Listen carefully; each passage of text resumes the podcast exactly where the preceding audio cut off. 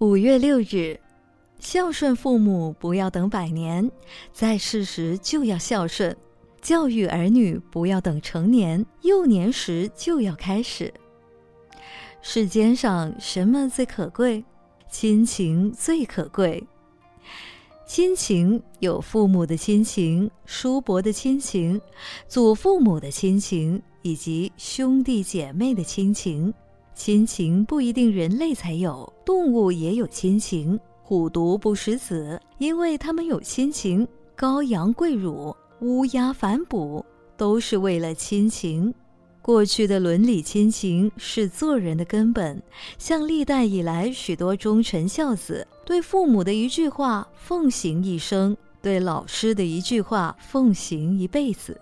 但现在时代不同了，人心不古，不但人情淡薄，连亲情也不像往昔的宝贵了。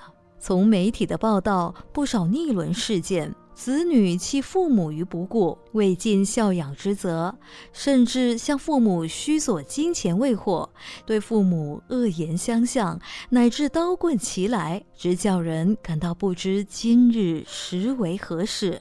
子说：“以孝治天下。”社会上有说：“百善孝为先。”在佛教里则有“父母恩重难报经”。所谓“树欲静而风不止”。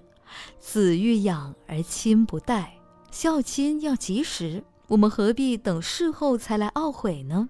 在当下，我们要想社会有秩序，家庭有伦理，人有古德之风，则提倡亲情孝道，实在是刻不容缓的事。